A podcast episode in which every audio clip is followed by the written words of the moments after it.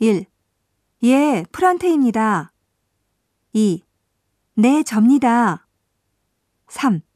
담당자를 바꿔드리겠습니다. 4. 끊지 말고 기다리십시오. 5. 전화 바꿨습니다. 하라입니다. 6. 무슨 용건이십니까?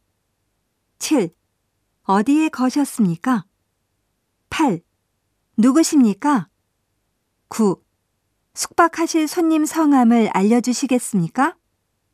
10. 전화번호 좀 가르쳐 주시겠습니까? 11.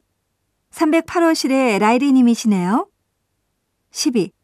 성함 스펠을 좀 불러주시겠습니까?